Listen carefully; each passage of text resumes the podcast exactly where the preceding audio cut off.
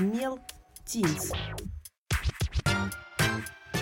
Привет-привет, дорогие друзья! Это снова подкаст Мел Тинс. Меня зовут Юль Варшавская, я креативный директор онлайн-издания про образование и воспитание детей Мел. Со мной сегодня в студии Надя Попадогла, наш главный редактор, и Настя и Анна-Мария. Сегодня мы решили столкнуть лбами буквально двух девушек, одна из которых уже поступила в ВУЗ, в Высшую школу экономики, а Анна-Мария только готовится поступать и еще думает о том, какое будущее ее ждет. И мы решили сравнить их опыт и попробовать понять, как современные подростки выбирают профессию, поступают в университет и э, выбирают свое будущее. Надя?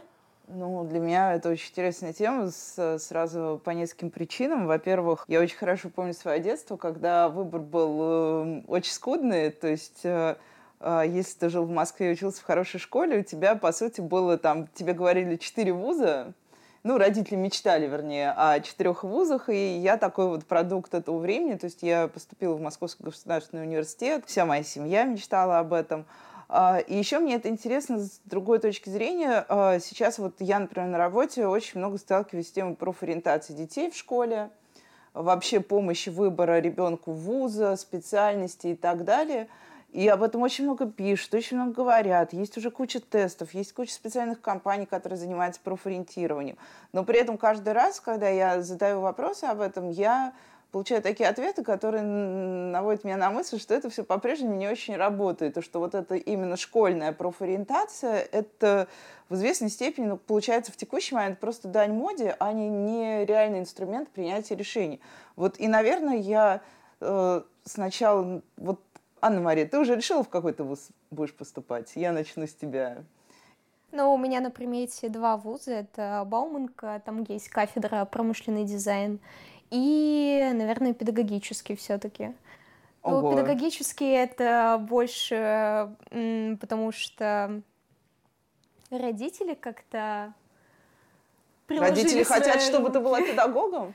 Да, я скажу так, что у нас в семье, в принципе, больше всего людей именно педагоги. Либо в школе, либо уже в университетах. То есть по-прежнему Настя. работает эта история. Я врач, ты тоже будешь да, врачом. Да, да. Я, я учитель, ты будешь. сломала эту историю. У меня в семье все врачи, биохимики и химики, и я должна была продолжить э, дело своей семьи, но оказалось... Химия завалила. Завалила все вообще. Завалила все. Считать до сих пор не умею. А, и я думаю, что, честно говоря, что я спасла таким образом очень много людей, потому что если бы я была врачом, боюсь, но при этом у тебя получается такой большой разброс промышленный дизайн и педагогика. Что вот где, где твои интересы все-таки? Ну, на самом Ты деле уже это понимаешь? Не, это немного связано, потому что промышленный дизайн, э, там есть математика, там э, есть рисование. И я занималась в художественной школе в течение шести лет. У меня папа кончил как раз э, э, на архитектора, вот и э, математика, вот, э, педагогика, то есть именно старшие классы, чисто математика. Вот, поэтому это достаточно связано, просто ну, это связано речь предметно, идет уже но мне о том, кажется... что там нужно преподавать, а там нужно уже что-то делать, что-то новое. А ты что хочешь, делать или преподавать? Больше, наверное, склоняюсь к тому, что что-то делать, что-то новое, угу. что-то, чего нет. Настя, а что повлияло на твой выбор? Куда ты поступила, где ты учишься, расскажи. И куда ты хотела поступать тоже? Я поступила на факультет журналистики в Высшей школе экономики, в принципе, как я и хотела. Я в классе в 10, наверное, в 11 поняла, что я хочу именно на журфак, и стала смотреть вузы, где мне нравятся программы, где мне нравится, что они хотят донести до студентов, и я поступила в вышку в итоге. Наверное, для меня главным критерием был вопрос, а что я смогу принести, ну, скажем так, глобально миру и вообще людям в целом. То есть в какой сфере я не просто могу себя реализовать, но еще и быть полезной для других. У меня стоял выбор между журналистикой и также ну, преподаванием, лингвистикой, филологией, вот так вот, эти области. Но я поняла, что на данный момент я вижу себя больше в журналистике, потому что от этого просто будет больше пользы. А родители тебя поддерживали в твоем выборе или у них были какие-то сомнения, например? Они меня поддерживали. Они сказали мне, в принципе, выбирай вот все, что хочешь. Главное как-то это аргументировать. Посмотри, подумай на будущее, будет ли твоя профессия востребована потом. Насчет педагогики у меня мама педагог, И она, конечно, была против того, чтобы я была учителем, потому что сама всю жизнь работала в этой сфере. Но меня это не особо останавливало. То есть я просто в течение 11 класса сама думала, сама понимала, что мне больше нравится. К слову о педагогике. А, все учителя меня отговаривают, говорят, э, мол, куда ты идешь, зачем тебе это, не надо, в общем, выбери другую профессию, потому что потом будешь жалеть, но в итоге потом говорят о том, что, а, ну, мы как-то 30 лет проработали, и как бы все хорошо, все нормально, все стабильно. Они противоречат самим, самим себе, наверное. Только скажите, а школа как-то вам помогала в выборе? Или это какой-то выбор, вот то, что вы просто смотрели вокруг себя и пытались как-то сами оценить, что нравится? Вообще у вас в школах была какая-то профориентация, там, я не знаю, встреча с интересными... Вот в мое время профориентация была такая, называлась встреча с интересными людьми. В школу приходила, например, я очень хорошо помню, как однажды пришел э, ну, однажды к нам приходил Дмитрий Маликов, э, который рассказывал нам профессии музыканта, и я чувствовала себя достаточно глупо, потому что в 10 классе очень странно, что тебя, тебе рассказывают о профессии музыканта, если ты даже не умеешь, э, не владеешь ни одним музыкальным инструментом. То есть как-то уже запоздало все это было. А в другой раз к нам пришел, например, какой-то специалист каких-то сложных инженерных систем, и он рассказывал, как все интересно. Это тоже было в 10 классе, когда уже было поздно метаться. Я училась глубоко в гуманитарном классе, где физика и химия закончились в седьмом классе. Математика вяло текущая продолжалась до десятого. Вот. То есть это было смешно и нелепо. У вас как было? Что-то меняется вообще? Или также все встречи с интересными людьми? Ну, у меня в школе не было вообще никакой профориентации. То есть даже те же самые встречи с интересными людьми нет. Мне очень не нравится, что профориентация, если она и осталась в школах, где-нибудь, допустим, в регионах, то на достаточно примитивном уровне. Это профориентация, которая ничего тебе не дает. Она может рассказывать про какие-то, не знаю, базовые профессии, про которые знают все. Но сейчас очень много профессий, о которых мы просто не знаем. Те же самые, не знаю, аниматоры, вот специальность, на которую собирается поступать Анна Мария в Бауманке, я про такую не слышала. Просто потому что, ну, не рассказывают, нет, нет такого. Ну, то есть, если сам не ищешь и сам не интересуешься, да, ты не да. узнаешь. А у вас было что-то в школе? У нас в школе? были э, один раз, я помню, проходили две девочки, они рассказывали нам о том, как найти себя. В общем, мы строили какие-то там таблички, пытались найти себя. В общем, Uh, все было достаточно предсказуемо, потому что я знаю, что всякие такие тестирования приводят меня к тому, что математика и рисование. И как-то вот это нужно объединить. И, в принципе, вот промышленный дизайн — это профессия, да, кафедра, которая uh, объединяет эти совсем разные, скажем так, э, области. Угу. Вот для меня, например, последние два года а, перед поступлением в ВУЗ, я тоже училась на журфаке, только МГУ, а, поступление, процесс подготовки поступления в университет, он отменял школу. То есть я в нее, конечно, формально ходила и даже получила свою медаль, но на самом деле, если бы я полноценно занималась в школе, я бы не смогла подготовиться к поступлению. Но я не сдавала ЕГЭ, я училась в другое время. Что происходит Динозавр. у вас? Динозавр, да. Еще не вымерший, но уже по слегка потрепанной жизни. Как насколько ваша подготовка к поступлению интегрирована в ваш учебный процесс в школе?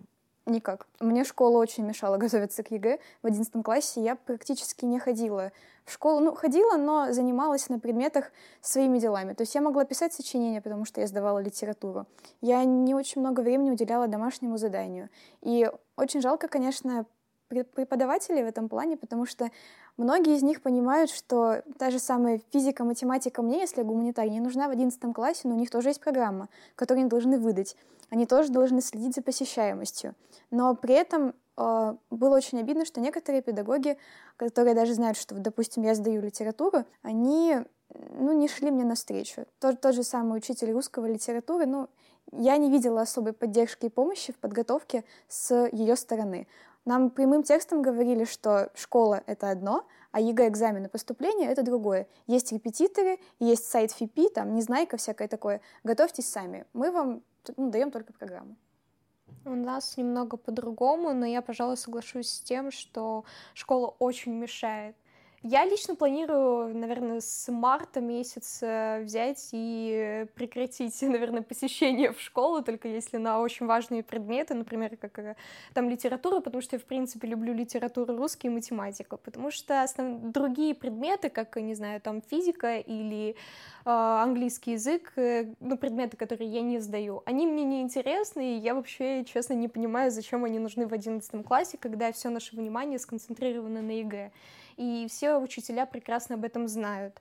Но при этом находятся учителя, которые пытаются подколоть и, скажем так, заглушить тебя по полному, э, чтобы ты готовился к их предмету, хотя не сдаешь его. Вот этого мне не понять откровенно говоря, потому что в одиннадцатом классе все основываются на тем, э, куда поступить, какие экзамены сдавать и как бы сдать лучше, чтобы все-таки поступить на бюджет. Скажите, а вот вы когда э, когда-нибудь обсуждали с кем-то из ваших учителей, например, то, чем вы собираетесь заниматься, куда вы хотите поступать? Учителей вообще это интересовало, интересует? Или они, ну так, для проформы спрашивают, что там, типа, сколько тебе баллов-то надо? Ну, если это их касается их предмета, то, естественно, они интересуются, потому что они сами э, заинтересованы в том, чтобы ты сдал лучше угу. вот, и всячески поддерживают. Например, у нас есть э, хорошая учительница по математике, и ты запросто в любой момент можешь к ней подойти, спросить, как решить задачу, или объяснить э, тему, которую ты не понял еще раз. В общем, достаточно открытый и понимающий человек, который всегда поможет. Я не скажу, что у меня в школе учителя особо интересовались. Интересовались, скажем так, те, которые лучше общались с моей мамой, которая там работает. Потому а. что я училась в той школе, где она работает, да. Но очень приятно вот сейчас, уже спустя полтора, почти два года заходить в школу, и сейчас они начали интересоваться, как у тебя дела, нравится ли тебе специальность, которую ты выбрала. То есть, как бы, ну, получается, они интересуются, но уже после, когда от них ничего не зависит. Ну, понятно, когда уже... Мне говорили ты не поступишь в МГУ. Нет, ты не поступишь в МГУ. Вот, был, так хотелось им сказать, что, так хотелось доказать им, что я поступлю. Так что, что а, ты поступила на зло школе, поступила, понятно. Да, да. Мне кажется, что очень много из того, что случилось в моей жизни, я сделала на зло своей школе. Так что отсутствие интереса — это еще не самое страшное, что может быть. Слушайте, а вот еще такой вопрос. Например, промышленный дизайн я более-менее даже понимаю. Окей, педагогика, наверное, относительно тоже. А, журналистика для меня прям такая вот э, достаточно абстрактная профессия. Я не журналист по образованию. А, насколько вот ты уверена, что а, ты будешь заниматься именно журналистикой. Если в какой-то момент ты разочаруешься и поймешь, да, что журналистика не твое, что дальше? Как, как э, начинать все заново или нет? Или пробовать все равно и на зло себе, даже если будет не нравиться? Я готова на сто процентов к тому, что мне разонравится журналистика, что я закончу универ и пойму, что я не хочу работать журналистом, но при этом я понимаю, что на данный момент журналистика — это именно то, что мне нужно. Я отучилась полтора года, и за это время я считаю, что я очень сильно изменилась как человек. Сложно сказать, в хорошую сторону или в плохую, я немного не это имею в виду. Я приобрела именно те качества, которые помогут мне в моей будущей жизни. Для меня сейчас журналистика — это такой фундамент, такая база именно для моей, именно для личностного роста, скажем так. То есть я понимаю, что это для меня полезно, это нужно мне сейчас. Плюс я начинаю понимать, какая сфера журналистики нравится мне больше, в какой я могу себя реализовать. Поэтому посмотрим. Если нет, то я считаю, что вот я заканчиваю вуз, мне 22 года, но это самое начало жизни, она еще не потеряна. Хочешь, иди в магистратуру на любое другое направление. Не хочешь, поработай, выбери что-то другое. Как бы не стоит думать, что вот ты выбрал, и все, потом у тебя возможностей больше не будет. По-моему, глупо в 21 веке основываться на своей профессии, потому что около 90% людей, э, которые окончили высшее учебное заведение, не работают по своей профессии. И важно уметь э, интегрировать что-то новое в свою жизнь. То есть, если ты там учишься, например, на журналиста, э, то ты должен заниматься еще чем-то, ну, не знаю, там, рисованием, например, в конце концов, или э, там уметь редактировать всякие фотографии или снимать видео, ну, в общем, что-то, что не связано с твоей профессией никак. А зачем тогда высшее образование? Ради галочки, чтобы родители не волновались. Правда? Ну, ну то есть, если бы у тебя был выбор, ты бы не стала поступать. Если бы они сказали, ну, не нет, хочешь, не поступай. Наверное, я бы все равно стала поступать, потому что все-таки сложно определиться, э, чего ты хочешь дальше. А именно высшее учебное заведение как бы показывает тебе, э, что тебе нужно. И это такая школа жизни, которую, наверное, не стоит пропускать. Я считаю, что высшее образование, оно нужно, важно, полезно, если ты сам это понимаешь. Здесь не так важно понимать, какая специальность тебе нравится, но высшее образование оно дает тебе возможность общаться с новыми интересными людьми, которые в будущем, как бы это прагматично не звучало, но будут полезны для тебя. Это новые связи, новые контакты. Я считаю, что только общаясь с людьми из разных сфер, ты можешь понять, что тебе действительно нужно, что тебе интересно. Если ты будешь сидеть и думать, что, ну, мне примерно, вот, наверное, нравится русский литература, ну, не знаю, я книжки буду читать и пойду на, там, не знаю, буду потом в библиотеке работать, то из этого ничего не выйдет. А вы бы смогли пойти сейчас, э, ну, например, если бы ты не училась еще в э, ВУЗе, э, пойти работать прямо сейчас? Прямо сразу после школы. Если была бы такая возможность, почему нет? А кем? Кем бы вы смогли работать сразу после школы? И хотели ли вы когда-то работать, например, в старших классах? Я, например, в старших классах хотела работать, я даже пыталась там как-то подрабатывать, но тогда это не очень ну, поощрялось. Я рассматривала вариант пойти работать после 11 класса, потому что если бы я не поступила в Москву, то в своем городе я бы тоже не стала учиться. У меня были ну, разные наборы экзаменов. Я выбрала так, чтобы я смогла поступить только в Москву или в Питер, больше никуда. И я бы тогда, у меня был бы такой gap year, я бы год работала, и, скорее всего, это было бы связано либо с э, преподаванием, опять же, то есть там репетитором подрабатывать, с малышами не обязательно, не знаю, там закончить пед, чтобы нормально им объяснять материал, или как вариант хореографом, плюс там рукоделие, что это такое. А ты как? Я, наверное, бы тоже взяла репетиторство или э, занималась бы фотографией, то есть фотографировала.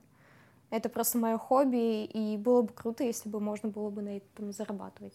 А как вы думаете, вы смогли бы сделать э, карьеру, которая приносила бы вам в том числе и достаточный доход без э, высшего образования? Ну да, есть множество людей, которые построили свой бизнес, не основываясь на своем высшем полученном образовании. То Я есть думаю... это вполне нормально. Главное иметь э, связи, главное э, уметь общаться и находить быстро общий язык, то есть уметь адаптироваться под ситуацию. Soft skills, в общем, да, soft да, skills сплошные. Soft skills. Слушайте, а вот э, если уж мы произнесли слово карьера, то вот вы, э, что такое для вас карьера? Э, у вас есть какие-то определенные цели, например, чего вы хотите добиться? А, как вы вообще хотели бы, кем вы себя видите, в какой точке, вот, например, лет через пять, если, например, ты продолжишь заниматься журналистикой? Там, ну, потому что я про журналистику я очень люблю, простите, фильм «Дьявол носит Прада», где ты там тысячу раз повторяют одну и ту же фразу. Миллионы девочек мечтали, а девушек мечтают об этой работе. Ассистент редакции. Это действительно так. Я помню, что как в наше время, в мое время, молодые журналисты, те, кому нравился глянец, мечтали реально попасть на любую позицию в Конденаст, и потом долго упорно там росли до своих э, уже высоких должностей. О чем, о чем вы мечтаете? Для меня Есть сейчас... у вас мечта о карьере какая-то? Вообще вопросы карьеры сейчас, они вышли для меня на первый план, потому что становится все сложнее совмещать э, карьеру и личную жизнь. То есть я стала понимать, что это правда очень сложно, но при этом мне не хочется всю жизнь проработать на какой-то одной должности и закончить университет, э, найти работу и остановиться в своем развитии. Мне не так важно, наверное, подниматься по карьерной, по, по карьерной лестнице, то есть там стать начальником какого-нибудь отдела. Мне важно, чтобы моя работа а, была для меня источником развития. Для меня важно, чтобы работа приносила удовольствие, чтобы ты приходила с мыслями не о том, что, боже, опять на работу, как же не хочется вставать, а, ура, на работу, надо там это и это и это сделать. Это доставляет огромное удовольствие, вот. А через пару лет сложно сказать, кем я себя вижу, потому что сейчас довольно все такое плавающее, Ну, понятно, ЕГЭ пока, да, да. ЕГЭ висит занавесом между нами и будущим. Ну, мне кажется, это, мне кажется, об этом важно поговорить, в том смысле, что у нас есть два человека, которые находятся на разных этапах. Вот если бы ты сегодня могла оглянуться на свой опыт, да, на опыт сдачи ЕГЭ и так далее, Что бы ты сказала, Анне-Мари, что, что здесь важно? Ой, наверное, важно все-таки готовиться. Мне очень многие говорили, типа, ну, забей, не волнуйся, вот как сдашь, так сдашь. Куда поступишь, туда поступишь. Ну, не в Москву, останешься в своем городе, ничего страшного. Люди и после этого выбивались куда-то. Нет, ну, как бы, нет, выбивались, конечно, но для меня это очень сильные демотиваторы были. То есть просто э, важно в какой-то момент понять, чего хочешь ты, и идти к этой цели, не слушая остальных. Но при этом для меня бы очень хорошим советом, наверное, в одиннадцатом классе э, был совет не думать слишком наперед. То есть в одиннадцатом классе я уже стала думать, а кем я потом буду работать, а как у меня... Я хочу, чтобы моя работа приносила мне удовольствие. Но как бы давайте снимем розовые очки и будем стоять на вещи адекватно. Очень редко, ну, очень... Сейчас сформулирую мысли. Э, мало когда работа приносит тебе не только материальный доход, но еще какое-то удовлетворение. Пытаться найти идеальную работу, на мой взгляд, бессмысленно. Нужно попытаться сделать свою работу не, не то чтобы идеальной, но приносящей тебе удовольствие. Невозможно сразу закончить вуз и найти работу, на которую ты будешь идти и радоваться жизни. Это очень сложно. Важно просто э, наметить себе маленькие шаги, и идти вот так вот постепенно, потихонечку к достижению своей цели, но не смотреть на нее глобально, типа сразу устроиться на хорошо оплачиваемую работу и быть крутым начальником. На самом деле я соглашусь с тобой, потому что я знаю человека, который смотрел прям очень наперед, лет так на 20 или 10, и в итоге ничего не вышло, потому что э, он хотел э, поступить в первый мед, на хирурга, как я помню, вот. Э, в итоге он в Твери учится и на платке. То есть понятно то, что все, все пошло не по плану, все пошло не так, как должно было А быть. потом он еще и поймет, что он уже и хирургом быть не хочет. С врачами такой, кстати, мне кажется... Ну, кстати, да, Не, все есть, возможно. А для вас важно э, платить или не платить за образование? Ну вот в, в мое, в, когда я поступала, считалось даже если мы уберем финансовые возможности каждого конкретного человека, каждой конкретной семьи, что если ты поступил на бесплатное, то ты вообще крутой, просто, ну, крутой, ты мега вообще. А на платное только дураки А на платное поступают. только дураки. Я училась на платном, ну вот. Я на бесплатном. Я, я, как, я как из анекдота про менингит. Либо умирают, либо становятся дураками. А, у вас есть вот такой ранжир? Платное, бесплатное? Ну, у нас в школе есть. Да? То да, тебя... если приходят выпускники, говорят, мол, я там на бюджете, то да, это такой статус просто, они так поднимаются потихонечку вверх э, в глазах учителей. Но для меня лично это не играет какую-то роль, потому что я в любом случае поступлю на платку из соображений, что я из Молдовы, у меня нет гражданства, и да, как бы да.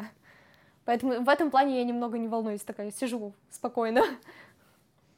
У нас, мне кажется, стали лучше понимать, что сейчас платка, не платка — это не показатель. Потому что есть хорошие вузы, где тебе нужны очень высокие баллы или где ты должен пройти только по олимпиадам. И даже если у тебя будет, допустим, не знаю, 299 баллов из 300, ты можешь не поступить на бюджет. Это не значит, что ты глупый. Это просто современная система образования. С этим ничего не сделать. Поэтому мне кажется, это не так важно. А что вы думаете про современную систему образования? Школьную или вообще? Ну, ну давайте школьную, да, школьную. пока школьную, давайте поскольку школьную. Анны Марии еще нет. Э, да. Я считаю, что все нужно переделать. я понимаю, что это очень радикальные взгляды, и, возможно, я не до конца компетентна в этой, в этой области, в этой сфере, но школа сейчас представляет собой такой очень неустойчивый институт, в который пытались напихать всего-всего-всего, хотели реформировать очень много и хотели сделать образование каким-то более практикоориентированным. В итоге мы имеем, ну, лично у меня в школе, хотя это была языковая гимназия, была куча физики, химии, биологии, причем это были научные знания, не особо нужные мне, которые после школы я забыла. Зачем все это было, непонятно. То есть мне кажется, что школа сейчас не э, нацелена на то, чтобы помочь ребенку в будущем как-то сориентироваться, понять, что ему нужно. Это до сих пор осталась такая система, когда я даю тебе знания, ты их получаешь. Усвоил ты не усвоил, это уже твои проблемы. Я просто вещаю тебе у доски, и все. Очень мало учителей, которые действительно хотят чему-то научить. Я не хочу ни в коем случае сейчас обижать педагогов и говорить, что это их вина. Нет, они просто живут в таких условиях, когда их труд не ценится. Это очень обидно. Анна Мария, ты что думаешь про школу? Если честно, вот я могу сказать так, что меня очень удивило в свое время, уже тоже когда я выросла окончательно. У меня, ну, я училась в такой в не самой обычной школе, и у меня э, о школе остались э, очень приятные воспоминания и с точки зрения того, как мы там жили внутри школы. Э, и я была супер благодарна тому, чему меня в школе научили. Да, меня не научили физике, да, я ужасно плохо считаю, когда я сейчас делаю домашку для первого класса своим ребенком, мне очень тяжело. Спасибо, что в семье есть люди, которые лучше меня считают. Но при этом я, у меня были блестящие, масса блестящих, блестящих э, педагогов по другим предметам, включая там, я не знаю, какую-то казавшуюся мне тогда бессмысленную латынь, древнегреческий язык, но в итоге все это в жизни мне так или иначе, как ни странно, пригодилось. И я чувствую, что школа была не просто так. Ну, даже не говоря о том, что после школы я без всяких репетиторов, я тоже поступала как динозавр до ЕГЭ, я пришла в МГУ, сдала спокойно вступительные экзамены и спокойно продолжила учиться в МГУ а, после этого. А, как у тебя? Есть ощущение, что школа тебе вот что-то дала много, мало? Где хорошо, где плохо? Ну, я бы не сказала, что в плане знаний это прям какой-то фурор, и у меня в голове просто какой-то шторм, и я столько всего нового узнала, потому что эм, есть действительно педагоги, которые не отдают всего себя э, ученикам, и мы это замечаем, и нам это не нравится, и поэтому как они к нам относятся, так и мы к ним. Если они не отдают себя полностью, то мы, соответственно, тоже. Хотя есть учителя, которые пытаются э, отдать себя полностью, но при этом э, нет какой-то тактичности или просто они не хотят нас узнать, и э, нас это тоже немного раздражает, э, что приводит к не очень хорошей успеваемости. Э, взять, в общем-то, школа, наверное, это больше для нахождения друзей, себя самого и и для системы. И для системы, да, потому что взять хотя бы ЕГЭ по-русскому, как сказала наша учительница, вы видели это ЕГЭ, вы видели это, вот это вот все? Это же не русский язык, вы понимаете? То есть она, в принципе, не готовит к э, грамматике, да, как э, к пунктуации и тому подобное. Это просто шаблон какой-то, который нужно сдать, и все. Но при этом все так волнуются, все так переживают, и по-моему, зря, по-моему, это глупо немного. Мне нравится в Америке система, которая есть, потому что там обычно проходит собеседование с учениками, и, по-моему, это очень классно, потому что ты можешь узнать человека, нужен ли он э, в твоем университете, готов ли он э, показать себя. Я имею в виду м, такие, как, например, МГУ, да, вот у нас, ну, да. ну и там есть, соответственно, тоже свои Потому что есть люди, которые все заучивают наизусть, э, сдают э, все удачно, при этом э, приходят в универ и э, понимают, что они буквально не могут даже ну, взять и познакомиться с человеком, потому что стесняются. И, естественно, это не поможет им в будущей профессии.